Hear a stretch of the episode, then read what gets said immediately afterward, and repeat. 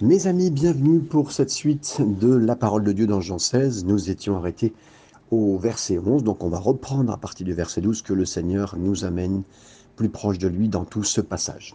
Verset 12 à 15, il nous peut parler de l'œuvre du Saint-Esprit parmi les disciples. J'ai encore beaucoup de choses à vous dire, mais vous ne pouvez pas les porter maintenant. Quand le consolateur sera venu, l'Esprit de vérité, il vous conduira dans toute la vérité. Il ne parlera pas de lui-même, mais il dira tout ce qu'il aura entendu, et il vous annoncera les choses à venir. Il me glorifiera parce qu'il prendra de ce qui est à moi et vous l'annoncera.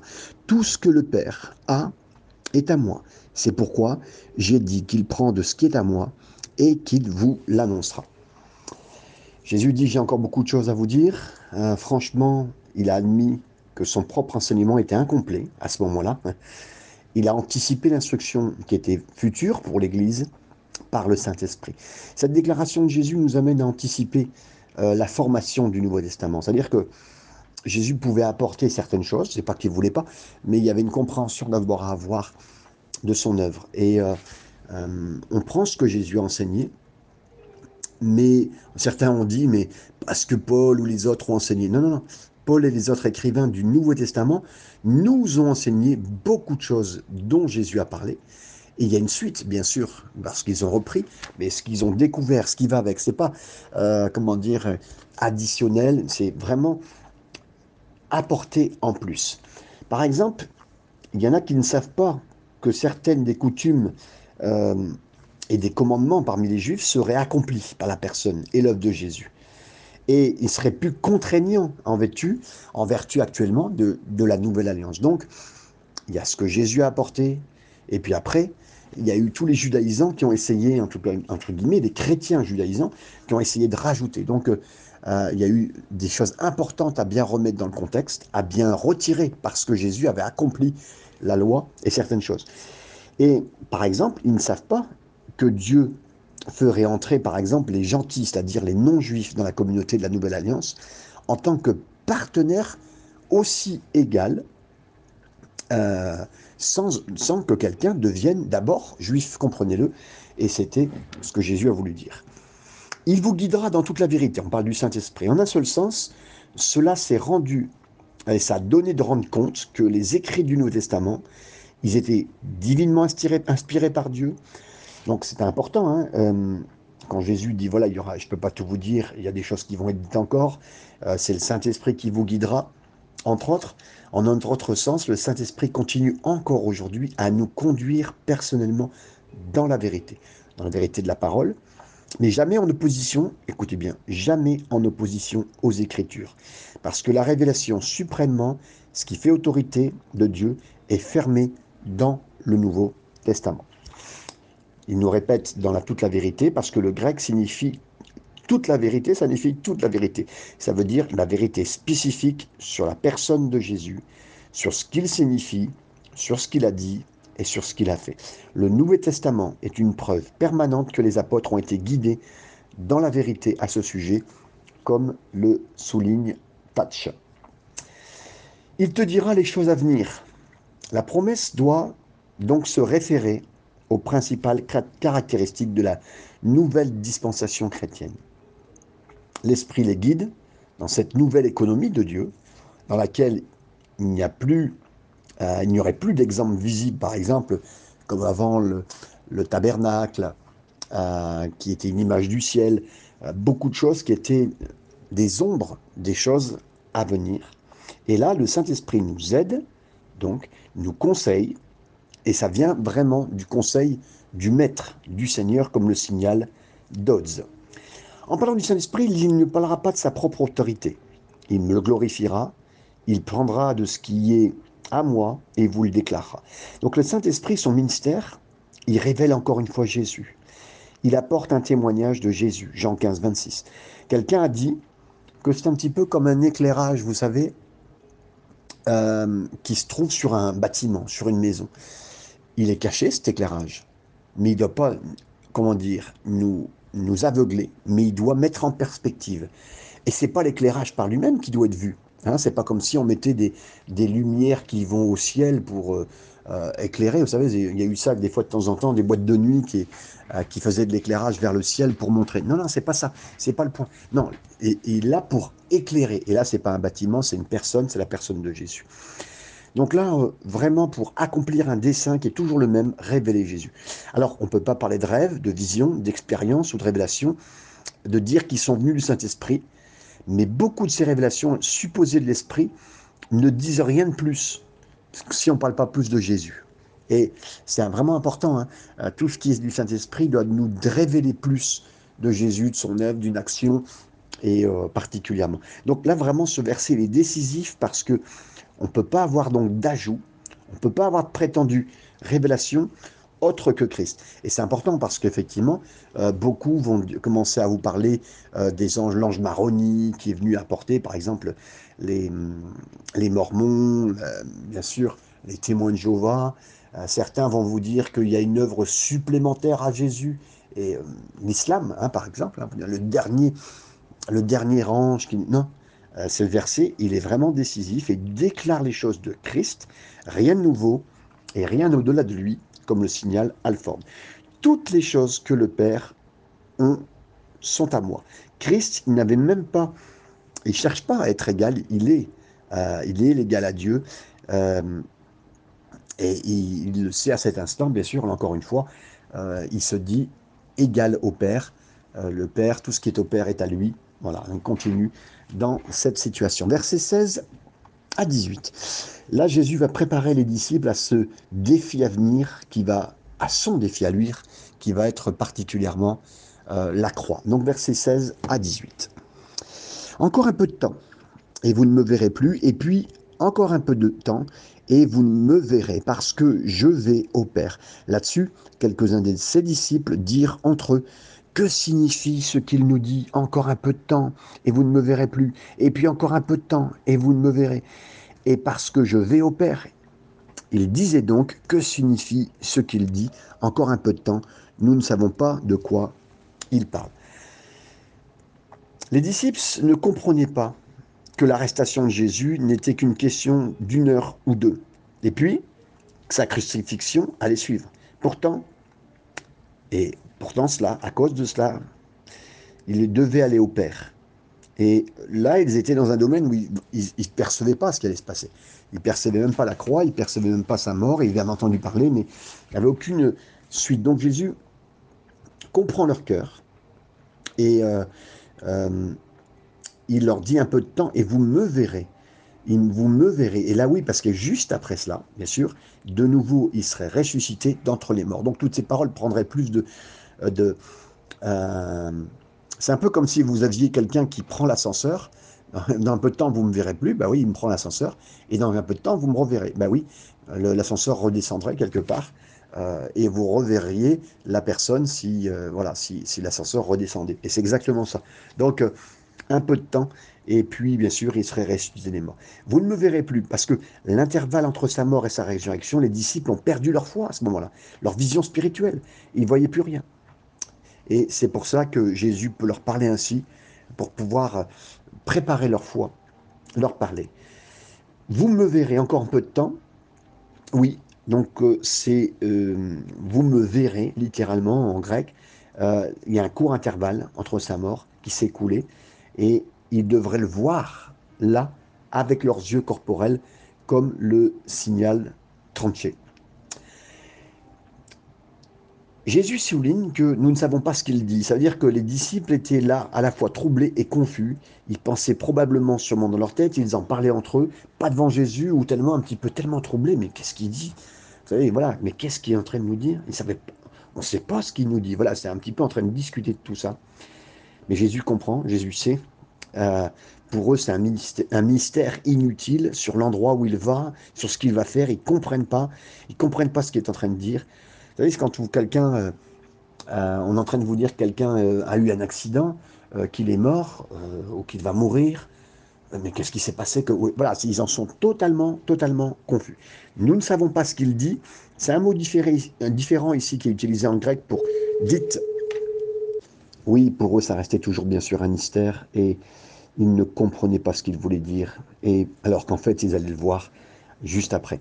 Ce mot différent, bon, donc, dans certaines versions, euh, ils apparaissent bien sûr, mais euh, hum, c'est littéralement nous ne savons pas ce qu'il veut dire.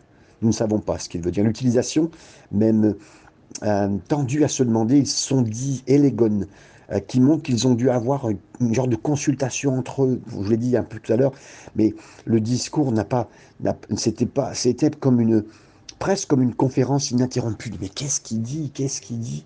Ils se regardaient, c'était... Voilà, donc toutes ces choses sont importantes parce que ça montre une grande interrogation et une grande... Vous savez. Ah, vous avez vécu une partie de votre vie avec quelqu'un, il est là et on ne sait plus du tout, on ne sait plus du tout, on est, on est perdu. Et même presque votre, je veux dire comme ça, votre cerveau, votre cerveau il bug. Et euh, pour nous tous, c'est clair, mais pour eux tous, c'était mystérieux. Mais Jésus veut fonder le royaume messianique. Euh, ils se disent, mais si Jésus veut fonder le, royaume messianique, messianique, pourquoi il s'en va? S'il ne souhaite pas euh, en plus revenir. Donc euh, c'est Gaudier qui dit ça. Donc en fin de compte, Jésus a bien fait ce qu'il fallait pour expliquer à ses disciples la suite et les choses extraordinaires qui pouvaient se passer. Verset 19 à 22. Jésus connut qu'il voulait l'interroger. Il leur dit, vous vous questionnez les uns les autres sur ce que j'ai dit. Encore un peu de temps et vous ne verrez plus. Et puis encore un peu de temps et vous me verrez. En vérité, en vérité, je vous le dis, vous pleurerez et vous, vous lamenterez. Et le monde se réjouira. Vous serez dans la tristesse, mais votre tristesse se changera en joie. La femme, lorsqu'elle enfante, éprouve de la tristesse, parce que son heure est venue. Mais lorsqu'elle a donné le jour à l'enfant, elle ne se souvient plus de la souffrance, à cause de la joie qu'elle a de ce qu'un homme est né dans le monde. Pour le verset 22, bien sûr, vous donc aussi, vous êtes maintenant dans la tristesse, mais je vous reverrai et votre cœur se réjouira et nul ne vous ravira votre joie. Jésus savait hein, ce qu'il demandait. Et vous savez, ça, paraît bizarre, mais ça, ça, nous permet d'abord de voir que le Seigneur connaît vraiment nos inquiétudes. Nos inquiétudes qui tournent autour de lui. De toute façon, toutes choses sur la terre, toutes sur autour du Seigneur, des difficultés. Et Jésus a compris que les disciples voulaient, voulaient plus de clarté, euh, ils savaient aussi qu'ils avaient besoin de plus d'informations. Ils avaient besoin dans leur cœur, dans leur esprit, pour être prêts à endurer une crise à venir. Et là, que ce soit cette crise, mes amis, ou une autre, je sais, je vois, Seigneur comprend bien mes, questions, mes questionnements. Mes euh, moments, elles viennent. Des fois, on dit, ben, c'est, on, comprend que les gens, ils comprennent pas ce qu'on comprend, ou ce qu'on comprend pas. Mais Seigneur comprend vraiment tous ces actes. Pensez pas que c'est parce que c'est seulement la croix. Pensez pas. Non, Jésus est vraiment intéressé par, euh, par, ces, par cette perception qu'on a, par les difficultés. Et là, Jésus sait leur, leur perception, leur embarras, et ils savent qu'en plus, ils auraient voulu l'interroger.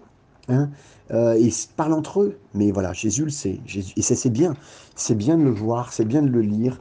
Toute interrogation, toute dans nos cœurs, il le sait. Il a dit après, ben, vous serez triste, votre chagrin sera transformé en joie. Il les prépare, même si là, ils ne savent pas trop ce que ça veut dire, encore une fois. Euh, ils savaient qu'ils allaient plonger dans des profondes mais difficultés, dépressions, euh, chagrins sombres dans les prochaines heures. Ils savaient aussi que Dieu, par sa puissance et sa grâce, retournerait, écoutez bien, ce chagrin en joie. Vous serez triste, hein vous serez triste. Euh, à partir de, cette, de ce brisement, vous serez, il y aura une perte de, relation avec moi. Vous serez triste à cause de l'humiliation, plus de, du maître, du Messie. Vous serez triste à cause de cette victoire apparente de l'ennemi. Hein, il leur dit, triste parce que vous espérez que, tout ça vous, est retiré. Non, non, ça reste là. La crucifixion, elle s'est passée, mais là pour eux, mais c'est pas la, voie de l'accomplissement de Dieu. C'est plutôt un obstacle à surmonter. Et là, il leur dit, oui, oui, vous serez triste, vous serez triste, c'est normal, tête, le plan n'est pas réalisé, mais écoutez bien, ce chagrin va être transformé en joie. L'œuvre de Dieu, mes amis, c'est pas de, euh, de remplacer le chagrin, c'est-à-dire le retirer et y mettre la joie, non, c'est retourner le chagrin dans la joie. C'est autre chose. Hein. Des fois, on se pose la question, mais comme il le fait souvent dans notre vie, le chagrin, il, il serait directement lié à leur joie à venir, et là, j'aime beaucoup cette image parce qu'elle reste souvent et elle sera souvent utilisée. On peut l'utiliser pour nous-mêmes et bien comprendre un chagrin d'une femme dans un accouchement, dans la difficulté de oh, difficile, la difficulté là, nous les hommes, on ne peut pas trop comprendre, mais c'est directement lié à la joie quand son enfant est né dans le monde.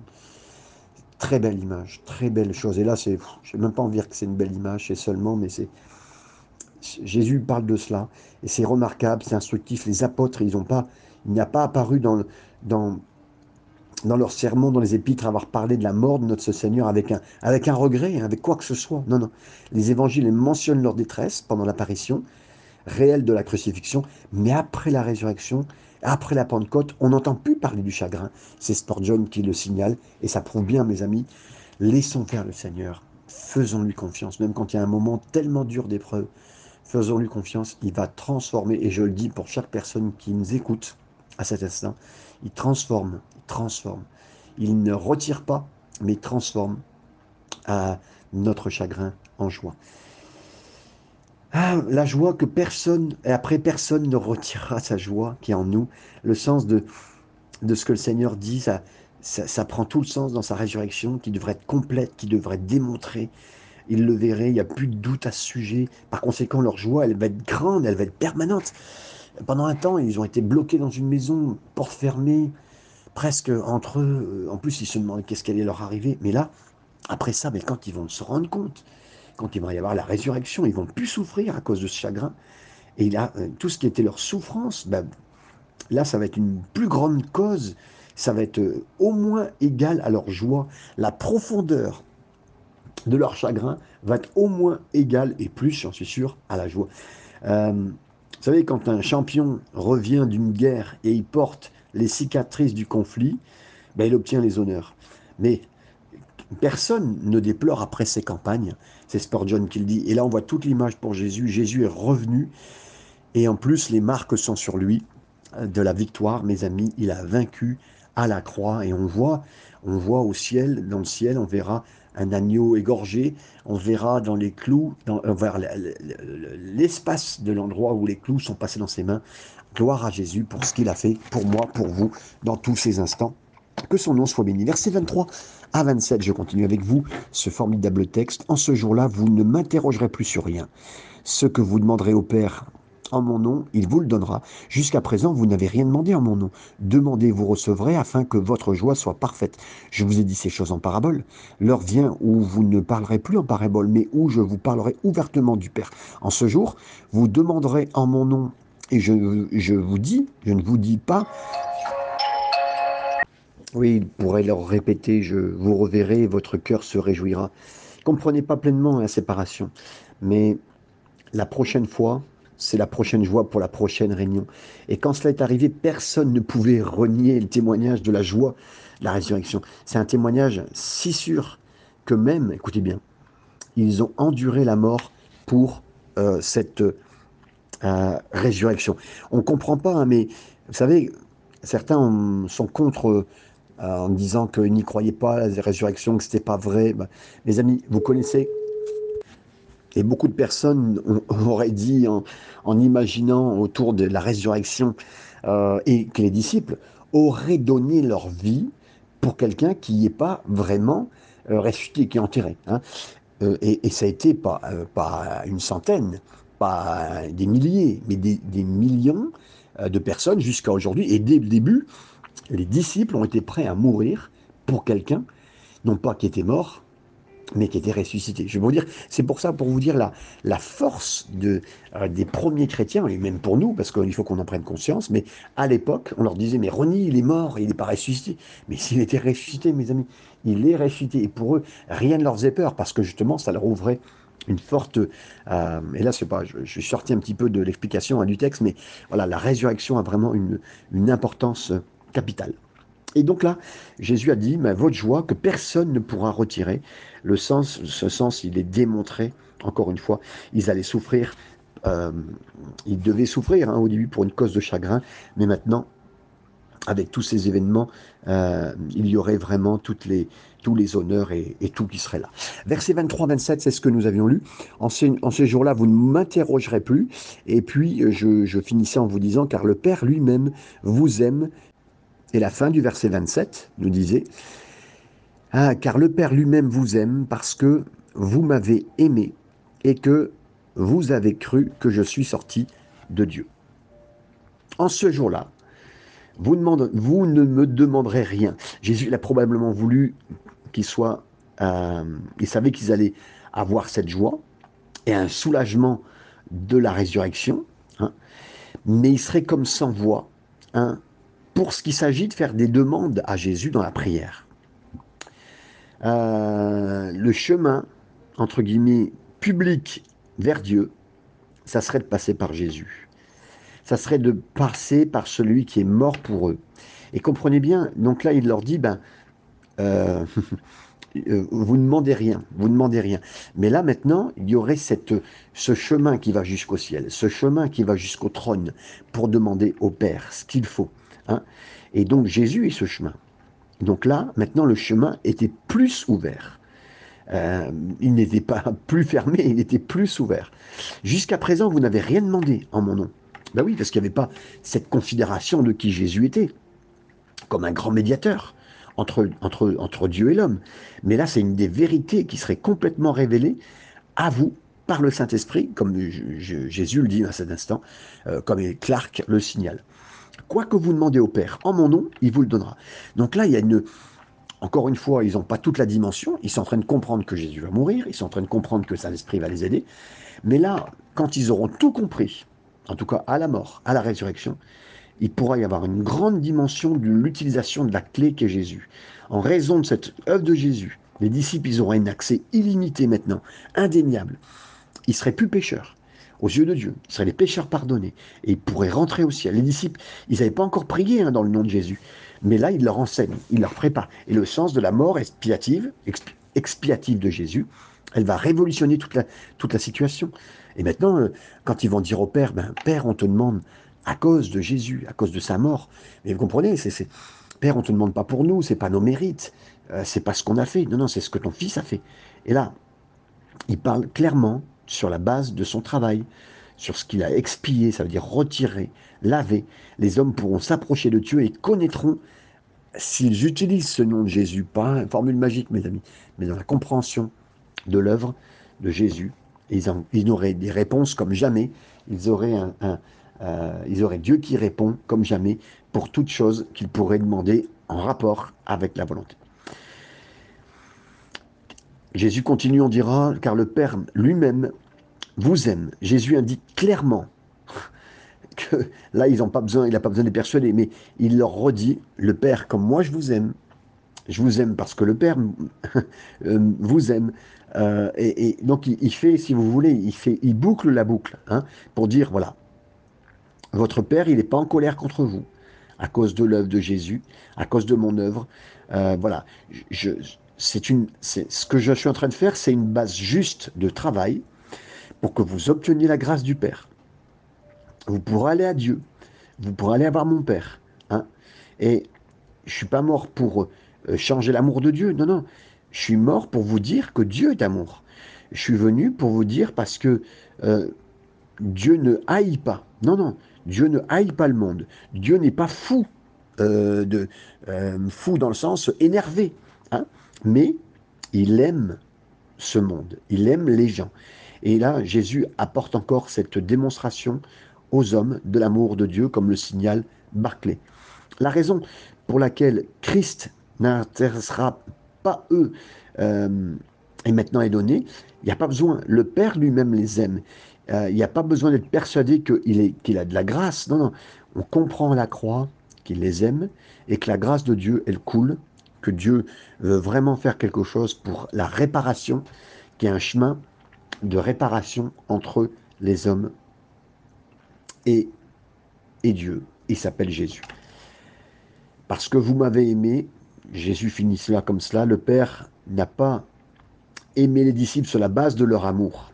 Comprenez bien, je vous le répète, le, le Père n'a pas aimé les disciples sur la base de leur amour pour Jésus, mais leur amour pour Jésus était la preuve de l'amour du Père pour eux évident à comprendre, hein.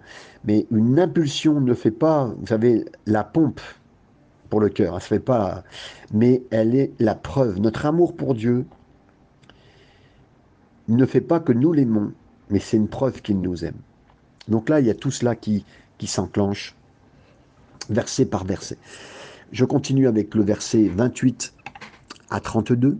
je suis sorti du Père et je suis venu dans le monde. Maintenant, je quitte le monde et je vais au Père. Ses disciples lui dirent, mais voici, maintenant tu parles ouvertement et tu n'emploies plus aucune parabole.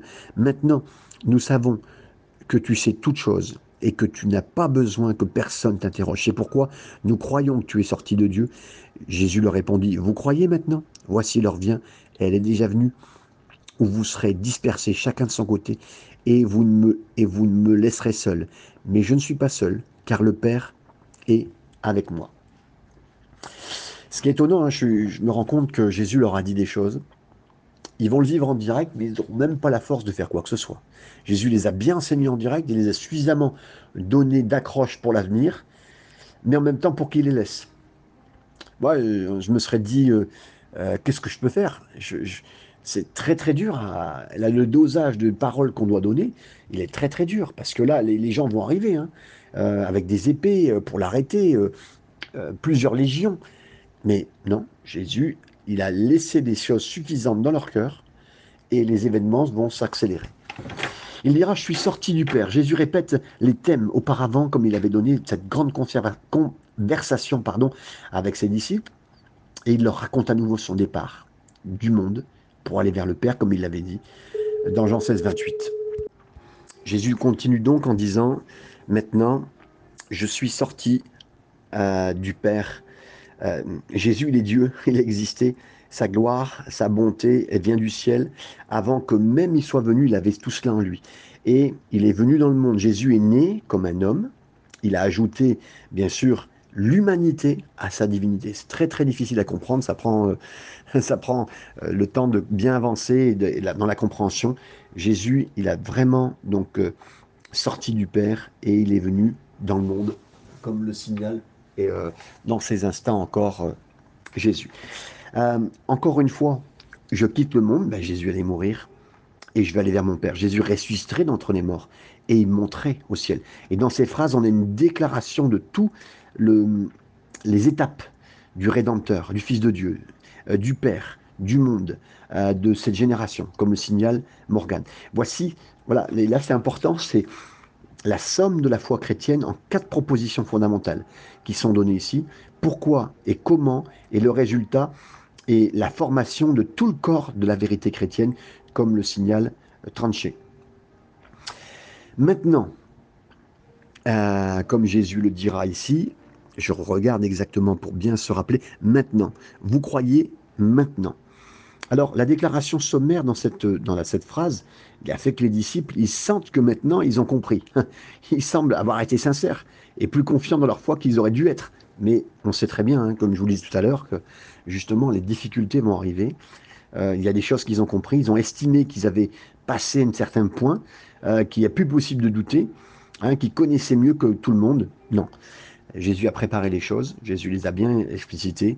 Euh, Jésus a planté des choses qui vont être utiles, comme des sérums, euh, des sérums de guérison pour les prochains jours, mais pour l'instant, ils n'ont pas euh, toute cette compréhension. Voilà, donc Jésus a pu donner tous ces mots. Vous allez disperser chacun de vous et vous allez me laisser seul. La crise, elle arrive là. La crise, elle est, sur le point d'arriver. Chaque homme pour lui-même va abandonner Jésus. Jésus va rester seul. Il n'y a, que, Jean qui sera pas loin, mais tous les disciples vont être dispersés. Et il dira pourtant, je ne suis pas seul parce que le Père est avec moi. Jésus, il sait qu'il peut s'appuyer sur sa relation étroite, très proche avec son Dieu, avec son Père, jusqu'à la croix. Et même sur la croix, même si euh, il va sentir l'abandon du Père jusqu'à un certain point, et euh, voilà, il pourrait dire qu'il est tout quand même total hein, à cause du péché. Euh, mais j'aimerais vous dire, dans les moments les plus solitaires, il a toujours compris que le Père sera avec lui. même si, vous savez, c'est un peu comme mentalement, euh, pas spirituellement, mais euh, moralement, il y a tout qui est en train de s'éclater devant vous. Il le sait profondément. Il le sait profondément que son Père sera là. Et on sent dans tout ce qu'il dit à cet instant est très fort. Ce verset 33, je vous ai dit ces choses afin que vous ayez la paix euh, en moi. Vous aurez des tribulations dans le monde, mais prenez courage, j'ai vaincu le monde. Donc là, il redit les choses qu'il a dit, mais qu'on peut avoir la paix, qu'on peut avoir cette, que ces choses-là, vous savez, toutes ces choses-là vont prendre plus de place. Hein. Euh, à cette minute même, euh, Judas, il a rencontré, on est en train de parler là, mais pendant que là, euh, Judas a rencontré les ennemis de Jésus. Ils sont presque aux portes, ils sont à quelques mètres. Et Jésus savait hein, qu'il allait être arrêté, me rejeté, moqué, humilié, torturé, exécuté. Mais on pense là, les, disciples ont, eu besoin d'être réconfortés.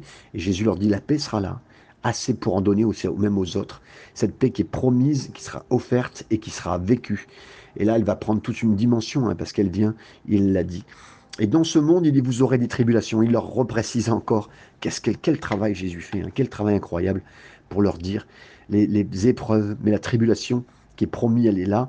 Mais toutes ces choses, il nous les dit, hein, ça, supprime tous les faux espoirs qu'on pourrait avoir. Les chrétiens vont avoir des difficultés, euh, il y aura des, tentations, mais il y aura des victoires. Euh, et Jésus promet la lutte, mais avec bien sûr sa présence. Euh, soyez, il le dit ici, hein, il le dit, mais prenez courage, j'ai vaincu. Prenez courage, j'ai vaincu. C'est la vérité de sa victoire. Il l'a vaincu, il y a une déclaration incroyable avant que ça se fasse. Hein, Jésus a voulu réconforter et renforcer, donner de la force. Il parle de sa victoire qui arrive, pas directement de leur victoire, mais c'est plutôt de sa victoire à lui. Il n'a pas été applaudi ou compris à cet instant, mais Jésus savait que sa victoire elle serait la sienne et elle serait la leur parce qu'il leur donnerait. Il a vaincu ce monde en trois domaines, dans sa vie, dans sa mort et dans sa résurrection, comme le signale Boyce. Il a vaincu ce monde quand personne d'autre ne l'avait jamais fait. Euh, il a vaincu, il a gagné plus qu'on le pense.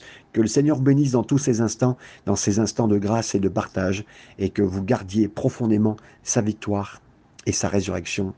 Amen.